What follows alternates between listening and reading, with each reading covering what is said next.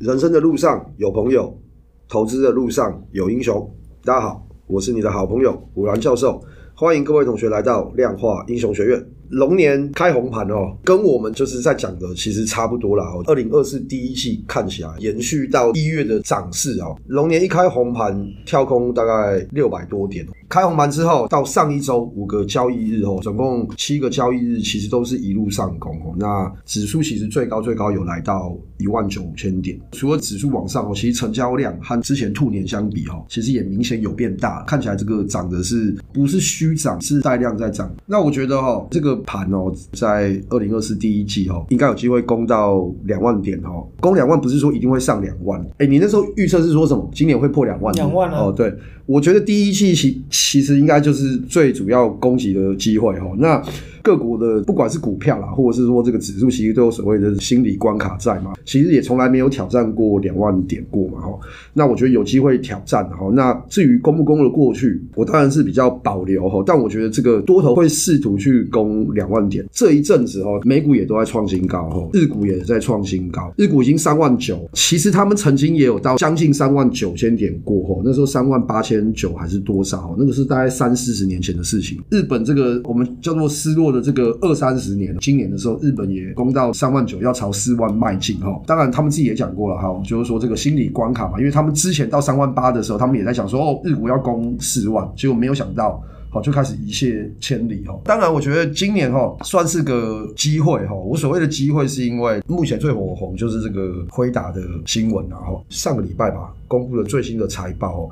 那它的营收是两百二十一亿美元，EPS 获利是五点一六哦。这两个其实都已经超出了市场之前的预估。辉达自己是有讲哦，他们其实主要是他们资料中心的部门，他们的营收暴增了四倍哦。那他们的财务长也有讲哦，他说其实如果不是要配合美国政府中国出口新规哦，他觉得他们的猜测会更高了哈。辉达也创新高啊，那个美股创新高，先涨了这么多，那会不会就涨不动了哈？那我倒觉得可能短时间内是不会啦，因为我觉得消息方面的利多了，然后还有对 AI 的这个需求哈。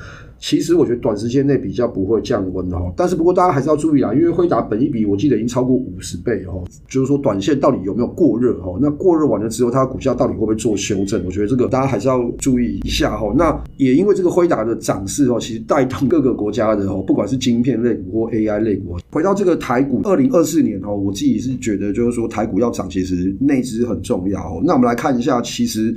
最近台股的涨势，OTC 还蛮强的哈，不但涨得很多，它量也很大哦，代表内资的主力其实还是蛮强势的哈。再看一下汇率好，其实台币还是一样是，就相对于美元来讲哦，其实还是比较弱哦。台币比较弱的话，那其实相对来讲，这个内资的影响力一定是比较大。所以我之前讲的哈，二零二四如果真的要涨的话，我觉得内资啊跟主力哈，势必他们是不能缺席哦，会占一个比较重要的角色。AI 跟这个晶片最近哈都很火热啊哈，那。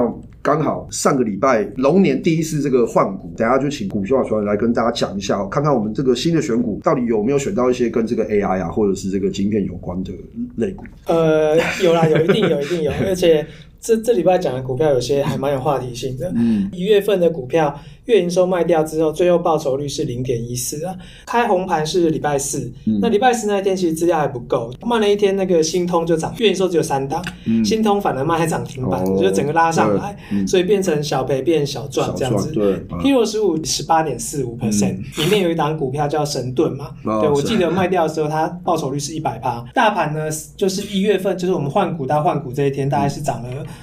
呃六点五四 percent。好，那最后就是数之数之。嗯。上个月就是它卖掉的时候是赚四十七点八九 percent，嗯，那不过实际上在回撤的数据来讲是五十二趴多，就是还差了五 percent。那最主要是因为处置股，因为你要调钱啊，嗯，因为它圈存嘛，所以我们慢两天买，等于是买贵了五 percent，所以实际回撤的数据会有一些差别。对，整体来讲，现在数之数之就实际交易了四个月啦，第一个月是负七点二六，第二个月十点六五，然后第三个月是负九九点零四，然后再来就四十七点八九。对，其实数之数之上个月其实是让我一直心惊胆跳啊，因为毕竟只有一只股票。而且录 Podcast 有讲，讲完这一档之后，它就跌停了。封关那一天它跌停，开红盘两天它又涨回来。对，其实我们定钩 K 的目前啊，至至少我们好像有定钩 K 两次，一次是月营收，是不是？其实这个结果都还不错。呃，月营收同期以来其实表现是相对比较不好的。嗯、是对，就跟 Hero 十五比啊，Hero 十五跟月营收他们最主要差别就是 Hero 十五它有一个条件，你如果被选进来的，基本上你那个月的营收都是这一年的新高，不只有 Y O Y 在排名前前、多少，因为呃你的 Y O Y。可能可能会因为你去年同期可能因为发生什么事是淡季的关系而跳出来，因为这样被选到。但 Hero 十五就多加一个硬条件，就是营收要是近一年新高。我自己观察，在近期这种很多头的情况之下，嗯、那市场的资金更会聚焦在你营收是明显更好的个股上面。嗯，所以神盾在上个月就是神盾集团嘛，神盾、安国、安格我们都有选，但是他们这个月都没有入选。那很简单，因为他们有在创新高了。嗯、但是回过头来讲，到底是不是越月营收不好，我觉得也不是。我们从月营收一开始做到现在快要两年了嘛。那我这样累积简单的报酬率就是相加起来是七十二点五。嗯，从一开始啦，大盘的报酬率大概是十五点九一，算十六好，再加个六 percent，二十二。其实你还是打败了大盘五十 percent。嗯，那只是说近期来讲，可能就是呃做交易总是会这样子。或许有一天可能就是呃月营收的股票选的比较少，像数之数之这样，然后它有报酬。呃月营收是累计啊，是七十二趴多。嗯，那 Hero 十五是三十九点四五 percent，嗯，数之数之交易的四个月，那是四十二趴多，嗯，对，所以目前来讲都还不错，其实都有击败大盘。那这个嗯，击败大盘并不难。这个月的选股，今天选了三档来讲，那第一个是六二零四的爱华。那大家如果去看 YouTube，其实它在一开始的选股是没被选到。那我们有 Double Check 嘛？有一个条件叫做你的五日均量要大于一千张，就是最主要就是你不希望找到流动性比较不好的股票嘛。那一千张算是一个算比较低标了。嗯，原本数据来源它只抓整股的，它没有去算零股交易的。那零股交易五天累积下来，会让你差别在你有没有大于一千张跟小于一千张。后来是实际去对数据是这样子啦。哦，那以后你数据来源就是零零股的交易。也都要算进去。嗯，爱华到底在做什么？它是一个做利基型被动元件啦。嗯，二零二三年 Q two 它 EPS 是十六点八一。那最主要是因为它桃园有一块盐城段的土地，有六笔土地，它都是把它卖掉嘛。嗯，那因为它这笔土地持有这个非常久了，成本其实很低。嗯，那扣掉这个经济费用，大概可能七百多万之后，处分的利益是四点四九亿。他公司的股本只有二点三一亿而已，那贡献税前就是有到十九点四四，反正他这个就是已经认列完成，而且他自己公司说倾向全数配出，那因为他公司自己本业赚钱了，而且他说银行也没有贷款，他不希望自己账上有太多闲置资金，这就很有趣了，就是说他的股价其实是去年下半年大概从十月开始涨，从六十块不到开始慢慢的涨一波涨一波，然后最近开始喷出来，那。为为什么？因为现在已经是二月了嘛。那其实如果照他的讲法，你要全数配出的话，可能至少配个十五块、十六块嘛，就要开股东会，快要决定配息配多少了。嗯、那假设你是八十块那时候买，你在去年那时候就预期它配十五块，你这个值利率是十八点七五 percent 哦。你想象你去买一间房子，然后它的租金收益率有十八点七五 percent，如果你有钱的话，你会干嘛？就去买，你一定去买嘛。嗯、你会去买的时候，基本上报酬率就会下来，因为你一定会去把价格拱高去买嘛，因为你要抢嘛。市场上大家就是会去。追逐这个股票的价钱，就对，就会把价钱买上去嘛。嗯、跟房子不一样，就是我今天可能做一个操作，OK，比如说除夕前去买中钢，前一天买，然后隔天除完息开盘那一开高我就卖掉，对，或者是红海。嗯、那那这个跟房子不一样，房子是你要持有，然后你要卖，你可能要找中介卖，然后你的流动性没那么高。嗯、但是股票是你可以今天买了，然后参加它除权之后，我个人就把它卖掉，嗯、那你就是贪那个息。如果假设你那时候是八十块买，它配十五块。你是不是想要做一件事情？就是我我今天买了八十块之后配十五块，然后它再往上涨的时候，我就把它卖掉。嗯、也很多人就是以前有人在讲说，什么资产股它有哪一块土地啊，然后价值有多少，嗯、然后巴拉巴拉等等之类，然后他因为这样而去炒这个资产股，这个就是一个比较典型的例子啊，就是他已经把他手上的资产卖掉了，转换成 EPS，然后他也明确的表示要配息，嗯、就是把这赚的钱，这土地赚的钱就是配掉了，配给股东，嗯、大家都抢着当股东，被拱上来，被拱上来，嗯、对，所以我们买的时候是目前也是赚钱的，嗯、那就是入的时候已经到一百五十八块了，是、那这个就是比较跟本业没关系，是业外啊、就是业外，然后他的钱真的赚蛮多，嗯、因为赚了快两个股本嘛，嗯、所以这个是比较特别的例子，也是因为营收有上来，也有被选到了，城市跑出来是城市跑出来，对对对，那应该说漏网之鱼，那应该说他的故事不是因为他营收太好太好而怎么样，嗯、是而那只是说回过头来，他这个主要是他的土地卖掉值太多钱了，EPS 让它整个爆炸增加，它是另外一个题材，对我来说是另外一个题材，倒不是说它本业做多好，但它公司也很很有自信说它本业赚钱，对啊，我看了一下也是啊，嗯、对，那只是说跟一般我们认知的标股的那种本业赚钱不太一样，一样。辉达那样子，那个叫本业赚钱，越赚越多才会很飙嘛。是。好，那这是第一档股票叫做爱华。嗯。再来两档就是数之数之里面的标的，那易发。这名字超好听的。嗯。易发对，很容易发财。好，然后它是个设备厂商。我们之前呃有讲，就是台积电就是独霸武林嘛，在它的产能能够完整的供应大家的需求之前，其实设备厂一定是先发财的。因为易发它最近涨很凶哈，然后所以它被交易所就是强制公。到它的单月营收，然后他自己公布，他十二月单月转盈哦，就是每股的纯益达一点一三，其实是蛮多的啦。没记错的话，他之前还是赔钱的，十二月一点一三嘛，所以他让他第四季也转亏为盈，第四季变成赚零点五四。那去年整年其实还是亏损的，呃，是亏一点八六。去年亏损其实最主要就是他。的设备有一部分，蛮多部分是跟面板业有相关的。然后，而且我们之前也知道，反正就是通膨，然后库存过多，投资放缓，所以他们呃去年不好受。嗯，那但是他们看起来新的年一年来了，就是说他在半导体的供应链这个耕耘有成，比如说什么检测，然后包装的设备都开始出货，而且封装的客户也也有机会持续出货了。所以这个我觉得呃还蛮不错的。而且这一档他去年十二月的 Y O Y 是。四十六没有被选上啊，今年一月的 Y O Y 是两百一十一，但是。很妙，他去年十二月是两亿四，今年一月的业绩只有七千八百万。对，其实他去年十二月业绩比较好啦，但他因为这样就是 Y O Y 选上来，但我们也参与到它的涨幅啦。是啊，如果你纯粹只看营收不看 Y O Y 的话，因为它营收两亿四，等于是创一年新高。呃，今年一月份它大概不到二十五块的时候起涨，所以到现在已经六十四块，其实涨一倍多。嗯、对，这个是还蛮酷的啦。嗯、对，那去年十二月的营收整个上来嘛，然后转亏为盈，那这个看起来就是。新的半导体设备出货是很明显在放量的，对，当然这要继续看下去有没有继续再冲啊？嗯、那只是就股价表现上来，我觉得是有。对，所以这个目前来讲，我们在数资数资里面目前是赚钱的。嗯，那只是它比较可惜啊，因为第一天换股的时候没买到，所以隔天再去追的。哦，对，但但目前也赚了十 percent。嗯，对，这个也还不错。嗯、那最后一档，我们来讲这个英记三二九四的英记，它其实在我们买的时候就处置股，我又慢了两天买它了。处置、嗯、就两档，就是易发跟这个英记。嗯、英记的话，其实它因为是处置股，所以也是要强制公告它 EPS 嘛。